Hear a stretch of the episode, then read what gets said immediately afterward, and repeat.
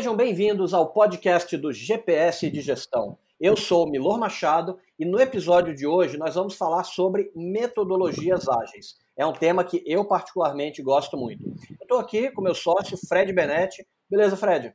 Fala, Milor. Fala, pessoal. E além do Fred, eu estou muito feliz em contar com o Nicolas, que é CEO do IEP, que é o Instituto de Educação por Experiência e Prática. É uma empresa focada em cursos e treinamentos na área de liderança e agilidade. Nicolas, seja muito bem-vindo e muito obrigado por aceitar o nosso convite. Pessoal, prazer imenso estar aqui com vocês. Né? Sou um grande entusiasta e apaixonado sobre agilidade, métodos ágeis. Já venho já há alguns anos aplicando internamente aqui na empresa e ensinando através de treinamentos, consultorias das mais diversas organizações. Então, fico feliz de estar compartilhando com vocês aqui um pouquinho do que a gente vem aprendendo e com a clareza que a gente tem muito a aprender ainda. Então, eu sou um grande entusiasta e, e curioso sobre, sobre esse tema e sempre buscando o um aprendizado. Ah, sem dúvidas, aí a melhoria contínua é o ponto principal, né? A gente também está aprendendo todo dia. E, Nicolas, para quem ainda não te conhece, fala um pouquinho da sua trajetória. Legal. Gente, então meu nome é Nicolas, eu sou engenheiro de produção por formação, né? E sempre gostei muito de trabalhar com pessoas, apaixonado por pessoas, né? Durante a, a, a, é, os últimos anos, vem buscando uma série de formações nesse sentido. Né? Em 2014, tive a oportunidade de ficar um ano nos Estados Unidos, formei num programa de desenvolvimento de líderes lá nos Estados Unidos, foi super legal. Fiz uma especialização em Dynamic Profiling, ou seja, especialista em diagnóstico de pessoas. E nos últimos cinco, seis anos, né, trabalhando muito com agilidade. Né? Então, uma série de especializações nesse sentido é, também, Scrum Product Owner, enfim, várias outras coisas legais aí no caminho. Mas eu acho que o que vale mesmo, o grande aprendizado que eu tive né, nos últimos anos, até empreendendo também, foi mão na massa. Né? Quando a gente vai implementar isso em outras organizações, né, eu já fiz trabalho em mais de 70 organizações diferentes, desde empresas grandes como a ArcelorMittal, Banco do Brasil, até startups menores. A gente vê todas as dificuldades e a gente aprende bastante. Então já vem aí alguns anos praticando, implementando e ensinando agilidade, né? E sempre vinculando agilidade com liderança também. Porque a gente vai começar aqui hoje, quando a gente fala de métodos ágeis, aplicar agilidade, é também um problema de pessoas. Né? Um dos grandes desafios é alinhar pessoas nesse novo modelo mental, nessa nova filosofia. Então a gente vem alinhando liderança e agilidade para diminuir essas barreiras e construir aí organizações mais ágeis. Então, isso aqui é um pouquinho sobre mim. Ô, Nicolas, e quem nunca ouviu falar de agilidade, você falou tantas vezes aí na, na sua apresentação, o que, que é agilidade? Legal, deixa eu trazer uma contextualização histórica do que, que de onde que surgiu e para onde que está indo. Né? A agilidade né, surgiu dos métodos. Então, na década de 80, 90, começaram a surgir uma série de métodos na indústria de software que começaram a ter um índice de sucesso mais interessante que métodos tradicionais, como o modelo cascata, waterfall e etc. E no, desses métodos, né, e foram métodos isolados que foram surgidos, sobretudo nos Estados Unidos, o pessoal em 2001 ele, eles se reuniram para entender o que, que, tinha em comum entre esses métodos que estavam tendo sucesso. Eles criaram uma coisa que é o Manifesto Ágil para Desenvolvimento de Software. Então, naqueles momentos, eles falaram: olha, agilidade não é só um framework, um método, mas também um conjunto de valores e princípios. Hoje, agilidade, quando você pega né, o, a, o termo, sim, se você vai até olhar no dicionário, né, que é uma coisa é, difícil de fazer hoje, você entende que agilidade é um adjetivo, é uma característica. Né? Então, hoje, a agilidade surgiu das práticas, dos métodos, evoluiu para um conjunto de princípios, e hoje é muito mais uma filosofia, uma característica de pessoas, equipes, organizações que estão sempre gerando mais valor com menos trabalho. Ou seja, são organizações que conseguem ter um grau de resposta muito interessante, conseguem maximizar o valor do que estão gerando e tem essa filosofia de estar sempre né, com rapidez e assertividade em tudo que faz. Então hoje a gente entende né, que esse termo é muito mais uma filosofia, um mindset de pessoas, equipes e organizações que estão sempre buscando né, gerar mais valor com menos trabalho. É um pouco do, do que a gente enxerga aqui. Ah, esse é um tema que eu particularmente gosto muito, já venho trabalhando com metodologias ágeis aí há 11 anos, tem um, um tempinho, E me fala uma coisa, o seu trabalho no IEP, você consegue é, explicar um pouco mais o que, que vocês fazem, qual que é a dor do mercado que vocês nasceram para poder atacar?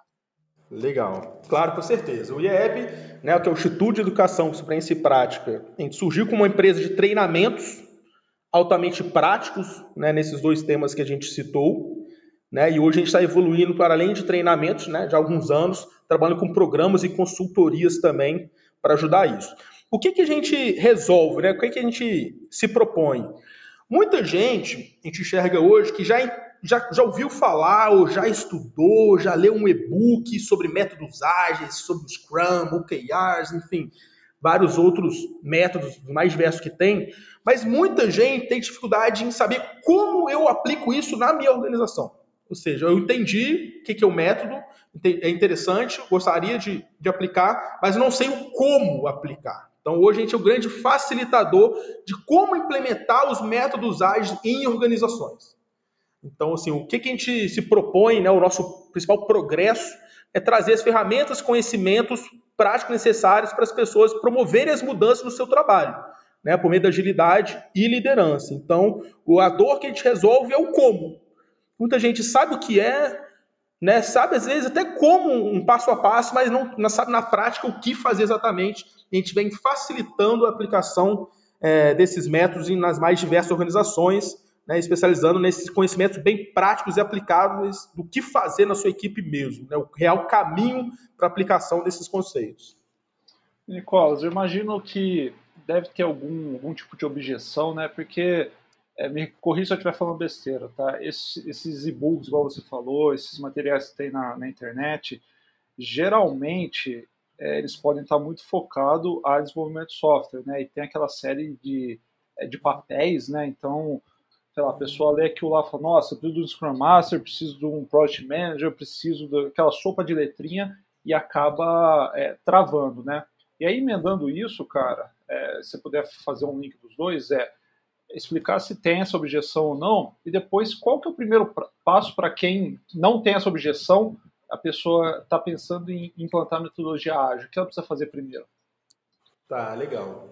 Acho que uma primeira clareza, Fred, que é muito importante, pelo menos na minha opinião, vocês podem ficar à vontade de compartilhar a visão de vocês também, é que todos esses métodos, né, a filosofia, a agilidade como um todo, ele é um meio, ele não é um fim em si próprio.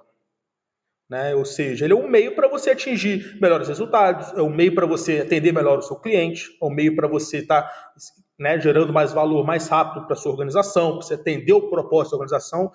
Né? É um meio, ele não é um fim. Então, a partir do momento que a gente entende que a agilidade é um meio, acho que é o primeiro passo a gente entender né, na nossa na equipe, no contexto que a gente está inserido, que é o que, que eu preciso melhorar aqui? Quais objetivos que eu tenho que eu preciso né, gerar mais valor? Né? Qual que é o fim que eu estou buscando? Então, o primeiro passo é entender esse fim. Né? Porque se você. Muita gente começa né, a estudar os métodos né, e ficam fascinados, porque de fato eles têm uma, um índice de sucesso muito, muito interessante e comprovadamente melhores do que os métodos tradicionais dos últimos anos. É, as pessoas acham que aquele padrão é o padrão exatamente que tem que ser inserido e fica viciado nesse padrão. E não percebe, eu estou implementando isso para quê? Exatamente. Qual o resultado além que eu quero gerar? Existem inúmeros cases no mercado também de pessoas que aplicaram métodos ágeis e a empresa perdeu rentabilidade, a empresa perdeu, né, teve alguns malefícios também. Então, assim, eu acho que o primeiro passo é entender o, porquê implementar isso. O que, que a gente quer gerar mais valor? o que, que a gente quer evoluir. Né? Hoje a gente entende que não existe um, um padrão é, universal que funciona para todo mundo. Né? Você pega a organização, que são sistemas altamente complexos, pode fazer até uma analogia com, com, com indivíduos. Né? Existe um remédio que funcione 100% dos pacientes com a 100% de assertividade? Não existe. Então, existe algum método, algum padrão que funciona 100% em qualquer organização? Nossa opinião também não existe. Né? O próprio Spotify, que é um grande referência em agilidade no, no mercado, né, vamos dizer assim, eles falam, olha, gente, os vírus que a gente divulgou do nosso modelo de gestão ágil, nem mesmo partes da Spotify utilizam esse modelo. E muitas, muita parte dos modelos já estão obsoletos, então não precisem copiar a gente. Então as pessoas às vezes enxergam um, um padrão ali, um Spotify, e acham que sua organização tem que ser um Spotify. Não. Né? O, qual que, é o, que, que a gente quer melhorar? Eu acho que o primeiro passo é entender o fim. Por que, que a gente está aplicando isso? Né? E a partir disso, olha, eu, quero, eu preciso gerar mais valor mais rápido para o meu cliente, eu preciso aumentar esse resultado, eu preciso chegar nesse padrão. A partir do momento que você entendeu isso, beleza, como que a agilidade pode me ajudar a chegar lá? E o que desse todos esses métodos que a gente tem, desse né, varal de métodos que a gente tem, pode me ajudar a chegar lá? E aí não tem padrão. Acho que o, a partir do momento que a gente entende o fim, né, os meios se ajustam mais fácil. Então essa é a nossa percepção.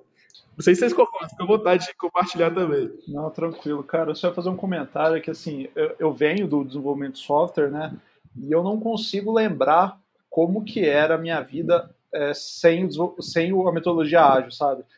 É, depois de um tempo, é, ela fica tão, tão enraizada, é, é, tão automático assim, né? Que eu nem lembro como que foi a, a, a primeira vez ali, tipo, como que, que, que eu fui introduzido no ambiente, que a gente começou a fazer as coisas, sabe? É tão. tá, tá tão enraizado assim, e a clareza com, com que a gente tem, com, com as entregas, que é, é tudo muito é, dinâmico e o que a gente promete a gente consegue fazer, sabe? Muito interessante isso. Fantástico. Nicolas, e vamos falar agora de timing, né? É, metodologias ágeis, ela serve só para quem está começando, elas não servem para quem está começando, na verdade tem que ter já uma empresa mais estabelecida, ela serve para todo mundo, que depende da vontade do dono. Quais que são os contextos em que a metodologia ágil ela funciona melhor e quais que eventualmente você acha que pode ser um problema?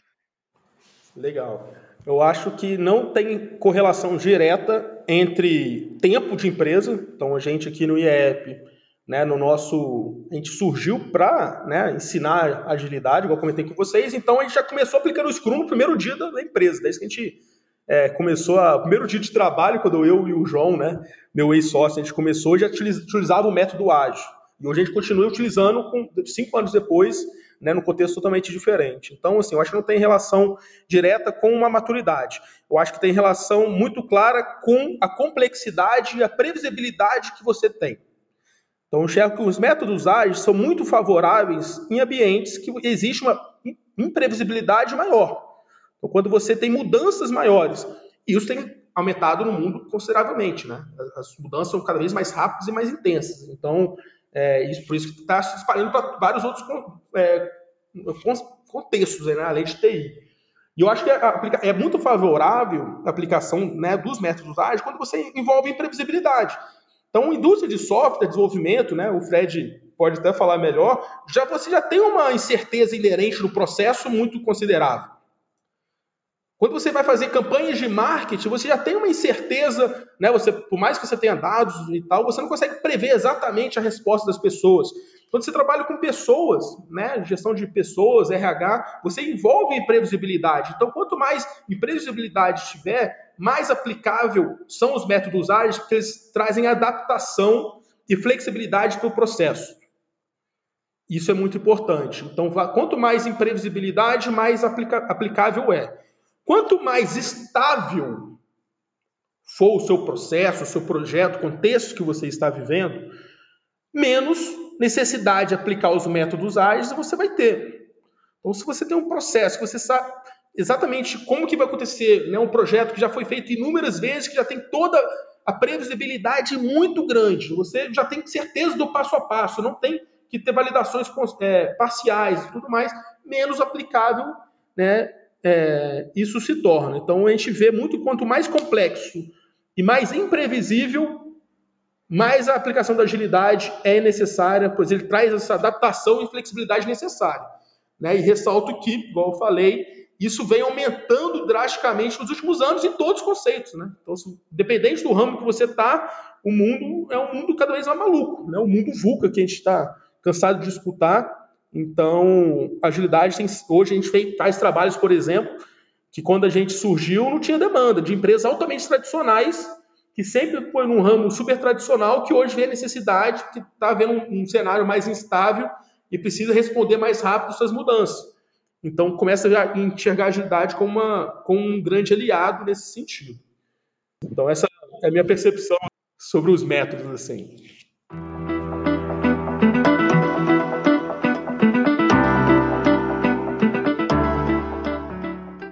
Cara, é, pela sua experiência, é, quais são as principais dificuldades que aparecem na hora de é, implantar metodologias ágeis? Né? A pessoa está tá ouvindo aqui a gente, gostou do que você falou tal.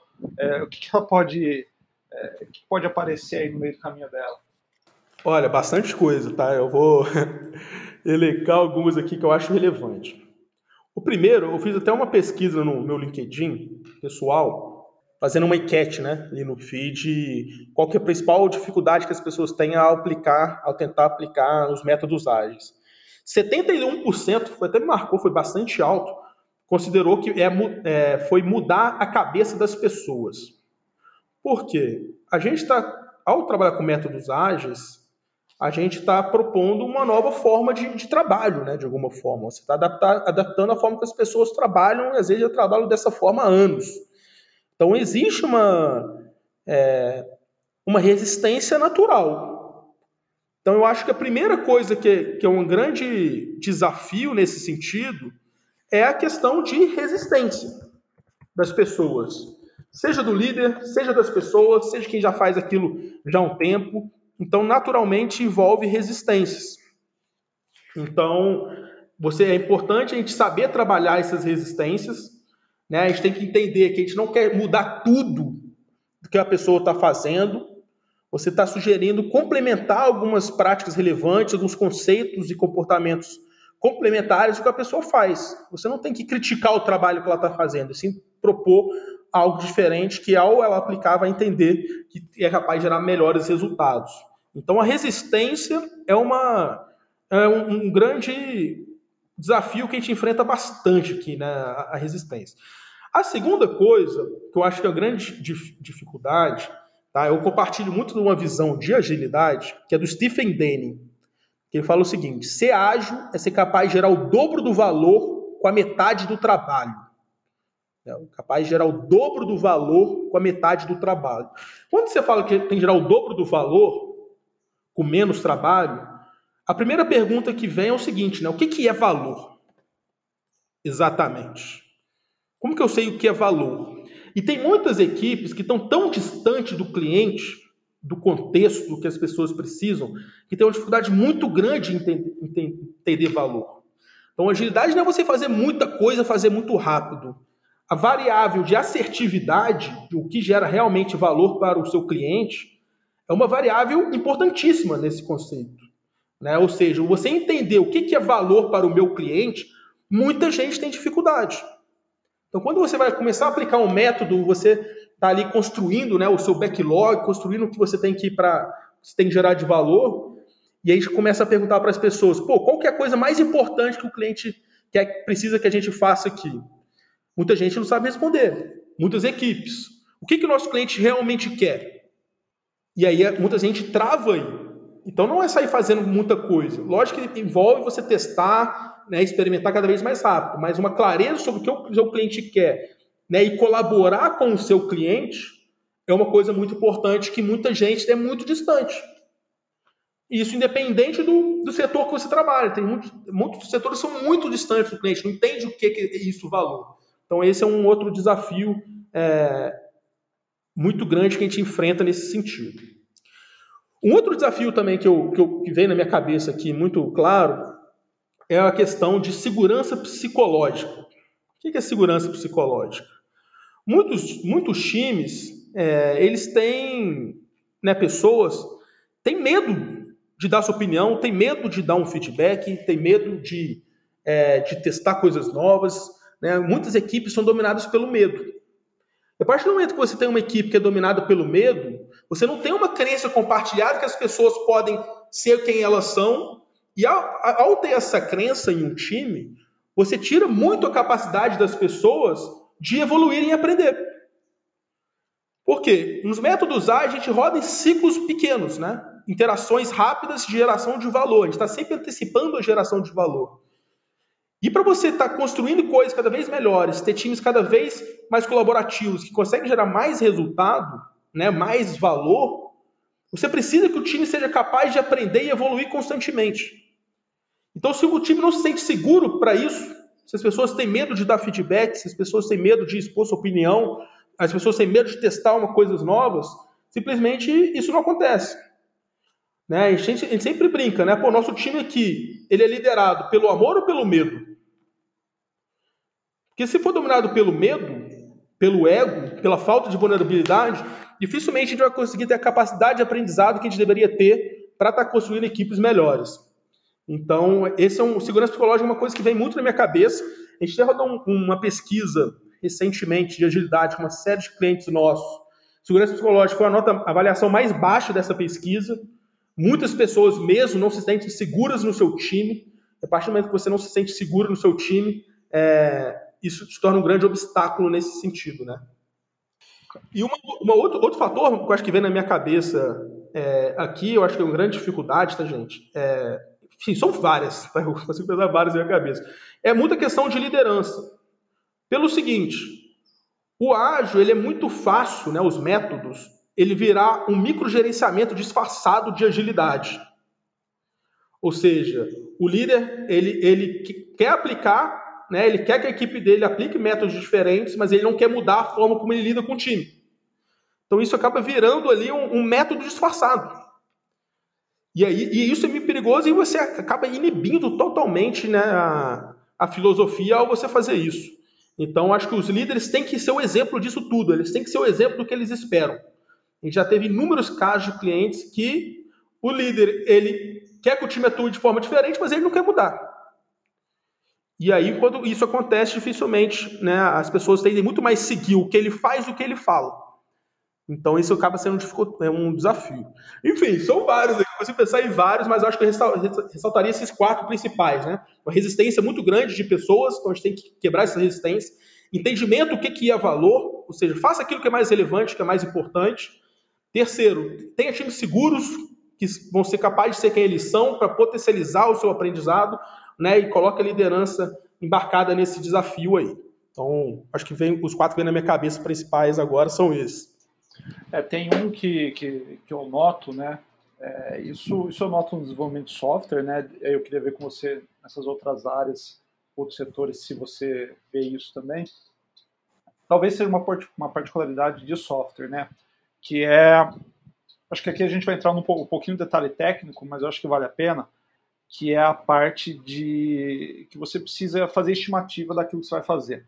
Então, o, o time é, vai estimar a, alguma entrega e aí a, a, o Scrum Master, né, o, que está liderando ali, começa a questionar e querer sempre puxar para baixo essa estimativa, né?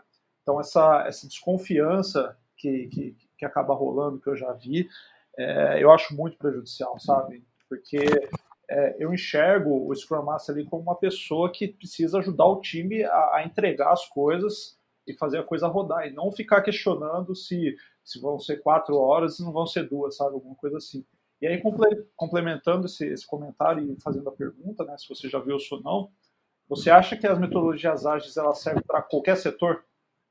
Do, de, de cliente vocês, vocês já serviram tipo, é, toda uma esfera ou tem setores que você fala, não, isso aqui nem adianta, metodologia ágil não vai, não precisa falar só de Scrum, mas metodologia ágil aqui não rola, então não, aqui já entendeu tudo o que vier, tá, dá para a gente fazer alguma coisa. Legal. Perfeito. Assim, primeiro, o seu comentário, Fred, foi muito rico e eu concordo 100%.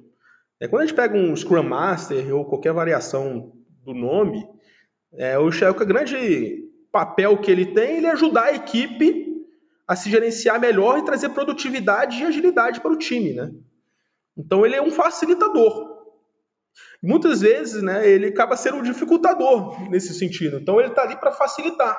Ele está ali para garantir que o processo, né, seja em constante melhoria, né, que o time consiga ser capaz de estar gerando cada vez mais valor em menos tempo. Então, assim, muitas vezes acaba por características do time, né, de liderança que ele tem e tudo mais, não conseguindo cumprir esse papel. Isso é, isso é muito comum. Muito comum mesmo. Então, é, tem que tomar cuidado. Então, se você está aí né, liderando agilidade no, no, seu time, né, seja você um Agile Coach, um Scrum Master, enfim, o, o que seja, tenha clareza que você é um grande facilitador. Você está ali para facilitar e garantir que o time está sempre evoluindo. Tá? E, e, cuidado com o micro gerenciamento disfarçado, igual o Fred comentou aí. Eu acho que Isso acontece bastante mesmo, Fred. Mais do que deveria. E sobre né, a, a, variedade de aplicação dos métodos ágeis, eu acho que eles podem, são aplicáveis é, de forma geral em todos os setores, sem exceção. Sem exceção. Lógico que vai haver adaptações de acordo com o setor que você está tá buscando. A gente aqui, é, no IEP, já veio na minha cabeça, a gente já trabalhou com fábricas, com siderurgia, com o setor público, que foi interessante, de consultoria, a gente já, trabalha, já fez trabalhos com bancos, é, tecnologia, né? Obviamente, agências de marketing a gente já fez, enfim, já fez vários e vários é, setores diferentes. Eu acho que a, grande questão é você não tem que olhar o modelo Google e querer que, que sua é, empresa seja uma Google. Né? Quando a gente fala no, no, no setor público, a gente já fez alguns trabalhos nesse sentido, a gente deixa isso muito claro. Vamos entender como que os métodos funcionam para gente no nosso contexto. A gente não vai ser uma Google, a gente não vai ser uma Spotify, a gente não tem que ser um Nubank. A gente vai ser a nossa versão mais ágil. O que, que isso significa para a gente, essa versão mais ágil? O que dos, quais métodos se aplicam a esse contexto? E tem necessidade de adaptação dos métodos no contexto que a gente está inserido ou não? E aí, né, ao ter essa reflexão madura de onde que a gente está e onde a gente quer chegar, e qual que é esse gap? E como esse gap pode ser resolvido por métodos ágeis e como isso começa a ser aplicado, é aplicável em qualquer contexto. Então a gente já fez trabalhos aqui nos mais diversos é, setores, né, que totalmente diversos uns com os outros. A aplicação é diferente, Tá? Então é, é, diferente, tecnologia é diferente, a forma que você quebra, né, na tecnologia a gente usa muito a user stories, né? A forma que você quebra isso é diferente de um setor de consultoria que eu estou inserido, enfim, vários outros, então a gente tem que ser consciente dessa adaptação. Mas aí a gente compartilha da visão que sim, pode ser aplicável em qualquer contexto, sim. É, aqui a gente tem uma, uma adaptação, né? A gente a gente batizou nossas cerimônias de, de clareza suprema, né? Então a gente chama essa clareza suprema diária, que é diária, né? Não diária, diária. Então todo dia de manhã a gente reúne com o time e cada um fala ali o, as prioridades do dia, o que, que rolou no, no dia anterior, né? Depois a gente tem a nossa clareza suprema semanal. Então toda segunda-feira ah, cada um do time fala ali quais são as prioridades da semana e a gente definiu com, com, três, três escalas, assim, né? Então, tem a prioridade que é essencial, isso aqui eu preciso entregar essa semana, não importa o que aconteça, eu estou me comprometendo a fazer essa entrega. Aí depois tem a, a, prioridade muito desejável, que é assim, ah, beleza, eu vou tentar fazer, mas se não rolar, tudo bem. E a opcional, que é, ah, sobrou tempo, eu vou puxar isso aqui, senão esquece, sabe? Isso a gente tem passado para cliente também, que é uma forma de, de, de já começar aplicar a, a, metodologia ágil sem precisar da sopa de letrinha, sem precisar de um monte de coisa, sabe? E tem tido resultados interessantes. Para a gente aqui funciona, né? Então, eu e o Milor, a gente vem, do, eu venho desenvolvimento de software, ele, ele, já trabalhou também, não desenvolvendo, mas é, gerindo o time, né? Então tá, tá muito enraizado e, e, e, as outras pessoas do time vieram no, no bonde ali e estão super adaptadas. Né? A gente tem alguns lembretes que ajudam a gente. Né? Então, por exemplo, na quarta-feira, a gente recebe um, e-mail automático é, lembrando qual foi a prioridade que a gente definiu. Porque é muito fácil a gente se perder e começar a fazer outras coisas. Né? É, a gente não, não tem um, um Kanban certinho, né? Tal, a gente usa o Asana para para administrar essas tarefas, mas sem Kanban, né, que a gente fica mais fácil. É, só que esses e-mails de alertas acabam ajudando a gente a manter o foco, sabe? Tem funcionado muito bem. Perfeito, cara. É incrível que você comentou aí. E olha como isso traz uma. É assim, para mim, na minha visão, depois vocês podem compartilhar também né, a opinião de vocês. Eu acho que quando a gente fala né, de métodos ágeis, isso demanda quatro comportamentos principais, tá? Mas eu enxergo dessa forma que pessoas ágeis, ou equipes ágeis, ou mesmo organizações ágeis, elas sempre identificam e priorizam o que, que é valor, que é o caso de vocês, né? Vocês diariamente têm uma clareza suprema. O que, que é essencial, o que, que é muito desejável e o que, que é opcional. Olha como vocês estão identificando e priorizando o valor claramente, né? diariamente. Isso traz uma clareza muito interessante. Depois que você identificou e priorizou o que é valor, você executa. A execução é muito rápido. Seja, são pessoas ágeis, pessoas produtivas, são pessoas executoras. Né? E só que você identifica e prioriza o valor, você executa, só que você aprende e reflete constantemente também. A gente precisa aprender e refletir para a gente estar sempre evoluindo e sempre respondendo rápido às mudanças. E a partir do momento que você reflete e aprende constantemente, você tem a necessidade de adaptar, né? De uma, constantemente ou quando for necessário, vamos dizer assim, adaptar o contexto, adaptar o produto, adaptar o processo, adaptar o que for necessário. Então, você identificar e priorizar valor é onde, de forma intencional, é onde começa a agilidade. Então, se você tem diariamente essa clareza suprema, olha como você está identificando e priorizando aquilo que é o mais importante e focando no que é mais importante. E essas vezes, clareza diária vai ser muito mais, vai trazer muito mais agilidade e foco naquilo que importa do que pessoas que utilizam métodos de forma excelente, por exemplo. Né? Então, isso é muito, interessante, muito importante, esses quatro comportamentos que a gente enxerga aqui.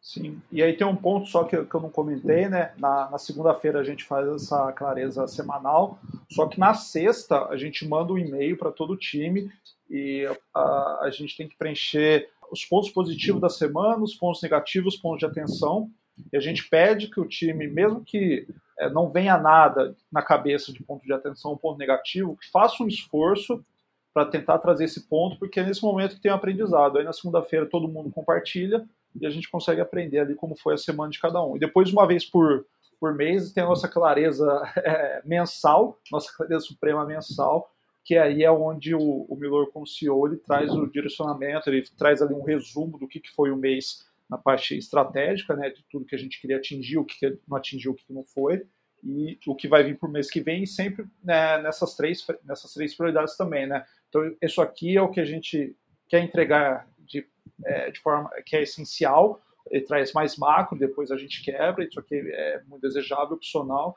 e, cara, tem funcionado muito bem. Perfeito, cara. E aí você vê claramente que é uma, uma equipe, uma organização que aprende. Uma organização que aprende é uma organização que evolui. Que você, se você evolui, você está maximizando né, o seu potencial de resultado e de valor. Consequentemente, está sendo uma organização mais ágil. Então, né, acho que é isso. Se você quer ser uma equipe ágil, né, até o conselho para quem está escutando, é, garanta que sua equipe tem capacidade de aprendizado rápido. Né, e, e sejam abertos, seguros o suficiente para trazer esse aprendizado para dentro e estar tá evoluindo constantemente. Acho que é uma boa sugestão. Ô Nicolas, e a gente falou sobre a questão das dificuldades, das barreiras, né? Mas e do outro lado? Quando você vê uma organização que ainda não usa métodos ágeis, mas ela tem tudo ali, a, a, a mesa, né, a faca, o queijo, a, a espátula, tá tudo na mão. Ela só falta realmente aplicar o método. Quais que são essas características positivas que você olha, bate o olho e fala, pô, o método aqui vai voar, vai trazer muito resultado? Legal. Ó, eu é, tenho algumas percepções nesse sentido. Primeiro, é, foco no cliente. Então, tem organizações que, de centenas de anos, né, que tem um foco no cliente muito bem, ou seja, as pessoas, o cliente faz parte da organização, faz parte da rotina, ou seja, eles entendem o que é mais importante. Então, a organização que tem um foco no cliente interessante, eu acho que é meio caminho andado para você conseguir aplicar agilidade de uma forma muito consistente. Então, colocaria com certeza o foco no cliente. O segundo aspecto, eu acho que é relevante, é, que é muito chave, é quando você tem um time engajado. Então, se o time, você tem um time engajado, né, esse também é um, um dos grandes facilitadores de agilidade. Porque se você vai aplicar agilidade né, toda essa filosofia num time totalmente desengajado, um time que não tem motivação e tudo mais, as resistências aumentam, os problemas se tornam maiores, né, e, e por aí vai. Então, quando a gente tem um time muito né, inspirado ali, um time que trabalha junto, você tem um time incrível de fato, é muito mais fácil, facilita muito esse contexto. Então a gente tem visto isso, porque o time vai estar junto, eles vão estar querendo superar novos desafios, eles, vão, eles confiam no outro, eles acreditam no outro. Então, eles vão aceitar esse desafio de uma forma mais simples e criar menos impedimento né, pra, nesse sentido. Então, eu acho que é uma, uma, uma coisa importante. A outra coisa também, gente, eu nem tinha citado aqui, mas eu acho que impacta muito né, em agilidade, sobretudo organizacional, é a dependência entre os times. Entre áreas, vamos dizer assim, né?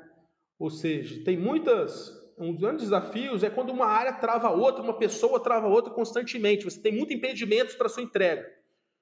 E você não tem uma, um alinhamento entre áreas, um processo voltado ao cliente, né, que faça sentido da organização, então é tudo muito confuso. Então, se você tem na, né, na organização, já tem as áreas se relacionam muito bem, as áreas entendem o seu papel muito bem, como eles se relacionam, como que eles geram valor, e existe esse alinhamento né, que você quebra essas dependências entre áreas, é um grande facilitador também. Porque não adianta a gente ter times isolados ágeis. Você ter times isolados dentro de uma, uma estrutura altamente piramidal, hierárquica e tudo mais, geralmente não resolve o problema da organização inteira. Sobretudo se é uma organização maior, apesar de ser um bom início.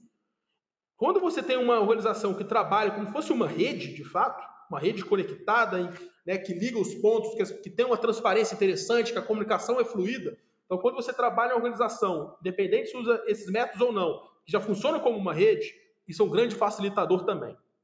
Então, eu colocaria esses três principais: foco no cliente, time engajado, né, e organizações que trabalham como uma rede, né, com menos dependência entre os times, comunicação fluida interessante, times focados em execução, com a missão muito clara, né, isso é um grande facilitador também. Eu acho que é, pelo menos, de cara, que os três primeiros que vem na minha cabeça aqui.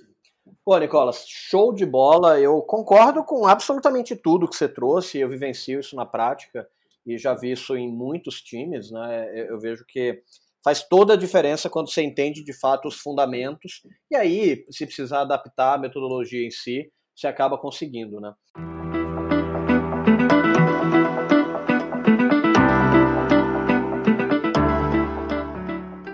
E a gente chegou agora numa parte do, do nosso podcast que é o pulo do gato. E dependendo do seu nível aí, pode ser que você vá um pouco além. Seja um pulo da pantera, um pulo do tigre, um pulo do leão. Teve convidado aqui que já conseguiu fazer o pulo do tigre dentro de sabre, hein? Então vamos ver aí qual que é o, nível que você chega. Quais são as dicas que você dá para pessoas que precisem aumentar a agilidade das suas equipes? Legal. Eu tenho uma, uma visão. Uma vez eu, eu vi um, um texto que falava da Marinha Americana, né, dos Navy SEALs, né, como, eles, como eles envolviam pessoas e equipes. E eles trabalhavam com uma ordem que eles chamam dos três Fs, que é os fundamentos, feedbacks e fricção. O que, que, é isso? Toda vez que você chega no Navy SEAL, né, lá na, na Marinha Americana, você tem um fundamento de excelência muito claro. Ou seja, excelência é isso. Então, por exemplo, excelência para a gente é a gente ficar cinco minutos embaixo d'água sem respirar. Isso é excelência. E aí você tem a sua performance, que aí vou te dar um feedback, ou seja, eu consigo ficar quatro minutos. Eu estou a um minuto de, de, gap ainda, de defasagem de performance do fundamento excelência nosso. E aí você vai para o terceiro F, que é a fricção. Né? Que, ou seja, como eu vou desenvolver isso então? Qual é o plano para desenvolver isso? Eu acho que quando a gente fala de agilidade, né, e aí você tem as práticas, você tem os métodos, você tem os princípios, você tem toda a filosofia por trás, é, a gente entender o que, que é agilidade para gente. Acho que esse é um dos principais pontos. O que, que é o fundamento para gente? Porque o que, que, gente, o que, que eu vejo em alguns contextos de né, trabalhos culturais? Você fala assim: olha, gente, eu preciso que o IEP seja mais ágil, ou GPS de gestão seja mais ágil. O que, é ágil para mim? O que, eu estou imaginando de agilidade? Às vezes é diferente do Fred, que é diferente do Milô. O que, que é isso mais, mais ágil exatamente? Então, acho que o primeiro passo, gente, se você quer aplicar agilidade, é entender, primeiro, quais resultados você quer chegar com isso, e segundo, você entender o que, que isso significa para a gente. Exatamente. O que, que agilidade significa para a nossa equipe? O que é ser mais ágil para a gente? Porque se você não responde bem essa pergunta, cada um começa a puxar para um lado. E aí você começa a não ter um entendimento muito claro do que, que vocês estão criando. E aí as pessoas começam a questionar, pô, mas essa prática não faz sentido. Pô, a gente tem uma daily, né? A gente tem uma clareza suprema que não faz sentido para mim. Então as pessoas começam a debater o meio muito claro, porque não entendeu para onde que a gente está chegando. Então eu acho que o principal ponto É, o que você reunir, falar, todo mundo tem clareza o que é agilidade? Estudou isso? Tem. Ok. Beleza. O que é agilidade para o IEP, então, para a nossa equipe de marketing? O que é isso exatamente? E você estabelece isso muito claro. E beleza, a partir do momento que esse é o entendimento que a gente tem de agilidade, onde que a gente se encontra hoje nesse sentido? E qual que é o gap que a gente tem que suprir? Quanto mais clareza, a gente chama de tensão criativa. Aqui no, no IEP é um termo que o Peter Senge utiliza no livro dele, A Quinta Disciplina. Qual que é a tensão que a gente tem, onde, a gente quer chegar e onde a gente está hoje? Quanto maior clareza você tem sobre isso, melhores vão ser os seus planos de ação, né? mais clareza você vai ter nos quais métodos vai utilizar, o que, que você vai mudar, qual é a mudança comportamental necessária e por aí vai. Então tenha, clareza dos fundamentos. Os Navy SEALs são os grandes referências em performance no mundo por causa disso. A clareza do fundamento, não há dúvida sobre a clareza do fundamento. Então tenha essa clareza no seu time. O que é agilidade para a gente? Defina isso, defina boas métricas, defina o fim onde a gente quer chegar, e aí você vai tendo onde você quer chegar muito claro, você vai ajustando o meio de uma forma muito mais fácil. Então acho que é essa a sugestão que eu, que eu tenho. E vai aprendendo no meio do processo, né? Tenha, deixa tudo transparente, vai aprendendo no meio do processo. Quanto mais transparência você tiver, quanto mais aprendizado, mais capacidade de evolução você vai ter né, para chegar nesse fim que você estabeleceu. Ah, muito legal. E aí, a, a gente falou lá da, das dificuldades, né? Agora, uma pergunta que a gente faz aqui é o seguinte: é, quais que você considera que sejam os principais erros que o pessoal que está tentando colocar agilidade, é, métodos ágeis, de maneira geral, comete na hora de, da, da implantação? Legal. Eu acho que os principais erros, sobretudo para quem é, é, mais iniciante, é, é sair mudando as coisas né, meio que de qualquer jeito, sem ter uma clareza muito grande. Então, por exemplo, eu estava até conversando na semana passada com, com um cliente nosso, e eles tinham uma equipe de, era de consultoria, só para você entender o, o, o, ramo que eles trabalhavam. E aí eles tinham uma equipe de três pessoas, né? Consultorias eram três pessoas. E aí eles falaram assim: olha, a gente colocou uma pessoa que é o Product Owner, né, que é o da equipe, tem outra pessoa que é o Scrum Master, e tem outra pessoa que é um membro do time normal. Só que o Scrum Master não. Eu não sei muito o que o Scrum Master tem que fazer. Opa. Aí eu falei: olha, você tem uma equipe de três pessoas. Para que, que o Scrum Master existe exatamente? Qual que é o papel dele? Ah, ah, isso, isso, isso, beleza. Qual que é o papel do Product Owner numa equipe? Esse, esse, esse. E fala assim, qual a necessidade que sua equipe tem hoje? Ah, você tem a necessidade, a sua equipe tem a necessidade que o Scrum Master resolve? Ela falou, olha, acho que não. Por que você tem esse papel, então? O papel não faz sentido. Você está implementando um papel porque alguém criou um framework em 93 e falou que você tem que utilizar aquele papel. Então, as pessoas toda uma mudança, uma estrutura, você entendeu por trás. Então, a gente, ah, a gente começou a aplicar uma daily, uma reunião diária, só que ninguém está gostando.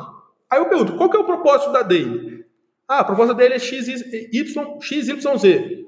Você tem essa, essa necessidade na sua, na, na sua equipe desse, desses propósitos? Não. Então por que você está aplicando isso? Né, eu acho, inclusive, a daily é uma excelente reunião, tá? Só usei para exemplificar aqui. Então as pessoas começam a trazer toda uma mudança e nem entende o porquê daquilo surgiu. Então você pega até os primórdios da, da reunião diária, né, da DAY. Foi criado lá na década de 80, uma empresa chamada Borland, num outro contexto que eles se chamavam de piratas e rebeldes. Ou seja, eles não tinham, eles estavam quebrando a hierarquia da organização para uma organização muito mais horizontal, eles precisavam se coordenar melhor para ter uma autogestão muito bem definida entre a equipe e criaram o que eles chamam de reunião diária, que depois foi aplicada, no, né, teve emprestada pelo Scrum. Ou seja, essa necessidade é onde surgiu a Day. É uma necessidade que você tem? Então, acho que muita gente sai aplicando e não entende muito o porquê que está aplicando aquilo, não entende o porquê. E aí começam a ter dificuldades e não, nem sabe como resolver. Então, acho que o primeiro ponto é entender. Deixar claro, não saia mudando toda a estrutura. Igual uma equipe de consultoria mudou a estrutura para criar papéis novos que nem os, os Scrum entendiam por que, que ele tinha aquele papel. Então, entenda as coisas e, e aplique coisas que façam sentido. Entende? Faz um Ctrl-C, Ctrl-V, né, sem entender o porquê, que muitas vezes isso vai levar você para o buraco aí, pelo menos a, a minha opinião. Não, muito bacana ter essa visão aí. E tem uma pergunta que ela até pode ter um viés mais técnico ou mais filosófico, aí fica a sua escolha, que é o seguinte: tem alguma coisa que, se você soubesse antes, teria te poupado muito tempo na sua jornada? Sim. E, e bem direto, acho que para mim é o seguinte. Aí falando de um método específico, mas isso pode ser aplicado para outros também. O Scrum não garante agilidade de uma equipe. Eu acho que eu demorei pelo menos uns dois, três anos para internalizar essa, essa informação. Scrum é um excelente método? É. A gente utiliza aqui? Utiliza, te recomenda para a maioria das equipes. Mas ele garante agilidade? Não. Por quê? Se você não entende o que é valor para o seu cliente, você não, tem, você não consegue, é capaz de fazer aquilo que é mais importante. Aí tudo aquilo que a gente falou mais cedo, né? Se outras equipes que travam a sua equipe, se o seu time não é engajado, várias outras coisas, agilidade não acontece. Então, é, eu demorei muitos anos para aprender, eu acho que durou uns dois anos para aprender que o Scrum não garante agilidade. Não garante agilidade. Né? Por mais importante que ele seja. Agilidade é muito além de aplicar um método. E hoje eu tenho essa, essa visão mais clara para mim né, de agilidade. Né? Entendo agilidade como adjetivo e não um substantivo. Então, agilidade não é um método. Agilidade é um conceito. E o método ele te ajuda, mas ele não garante. A gente teve, sobretudo no início, nos primeiros anos da empresa, né, alguns anos atrás, a gente, a gente, tinha alguns projetos de aplicação do Scrum né, é, em algumas equipes, e aí a gente tinha todas as métricas que garantiam que o Scrum estava rodando. Era a métrica de sucesso nossa, né, alguns anos atrás. E você via que o time rodava tudo, rodava lindo, e o resultado não melhorava da equipe. A gente começou a questionar, por que que eu, qual que é o nosso papel aqui como organização? é garantir que o Scrum é, rode perfeitamente by the book ou garantir que a, que a equipe tenha melhores resultados? É melhores resultados, não é, não é o método, é o fim. Né? Eu falei isso algumas vezes aqui. Então, acho que essa clareza que o método ele não garante agilidade, eu acho que foi um dos grandes aprendizados. Eu demorei um pouco para aprender, confesso, mas hoje a gente tem uma clareza mais clara nesse sentido. Assim. Ah, sem dúvidas, é algo que, se for internalizado, vai economizar aí muito tempo do pessoal. E a gente tem um quadro aqui também, que é o Momento Jabá, que esse momento é onde você pode falar para o pessoal te seguir, se quiser te contratar, não precisa ser só coisa gratuita, não. Se for pago e for bom, vai ser muito bem-vindo. Então, é, brilha aí para fazer para poder vender o seu peixe. Show de bola. Gente, primeiro, obrigado por estar acompanhando, obrigado aí, Milu e Fred, pelo bate-papo. Né? Somos um grande apaixonados aqui por esses temas que a gente está conversando. Então, pode me seguir lá no LinkedIn, lá meu nome é Nicolas Gifone, né, com dois Fs e com I no final. Né, no, o nosso site também tem muita coisa interessante. A gente tem uma biblioteca gratuita de e-books, conteúdos sobre agilidade e liderança que está super incrível. Então, IEEP, IEEP, se colocar no Google você acha, lá a gente tem uma biblioteca gratuita lá para você, e um blog bem rico né, de conteúdo para quem quiser se aprofundar nesse, nesses temas, entender um pouquinho mais, de forma mais específica sobre esses temas. Né? E aí a gente também tem o Instagram, então iep.cursos, né? a gente publica muita coisa lá. Enfim, né? siga a gente aí nas, nas mídias sociais, dá uma olhada no nosso site. Né? E se você tiver nessa missão né, de entender como aplicar isso, como que é esse processo na prática, a gente é um grande aliado. Então, é, pode contar com a gente, a gente tem feito né, trabalhos, treinamentos e consultorias as mais diversas empresas brasileiras. Então, se você sente que, que a sua equipe tem essa necessidade, você quer um apoio aí, né, num progresso de, de ter todas essas ferramentas, conhecimentos para aplicar essas mudanças, né, a gente fala aqui que a gente trabalha com transformadores, ou seja, pessoas que querem trazer a transformação. Então, se você está buscando a transformação da sua equipe, da sua área, da sua empresa, conte com a gente, né, que a gente pode ser um grande aliado de vocês aí nesse sentido. Show de bola, Nicolas. Pô, muito obrigado pela participação, por todo o conteúdo bacana aí que você trouxe. Muito obrigado, Fred, que trouxe muita experiência legal aí. E bom, pessoal, se vocês gostaram do episódio, quer mandar um comentário, um feedback, manda para podcast@gpsdigestão.com.br.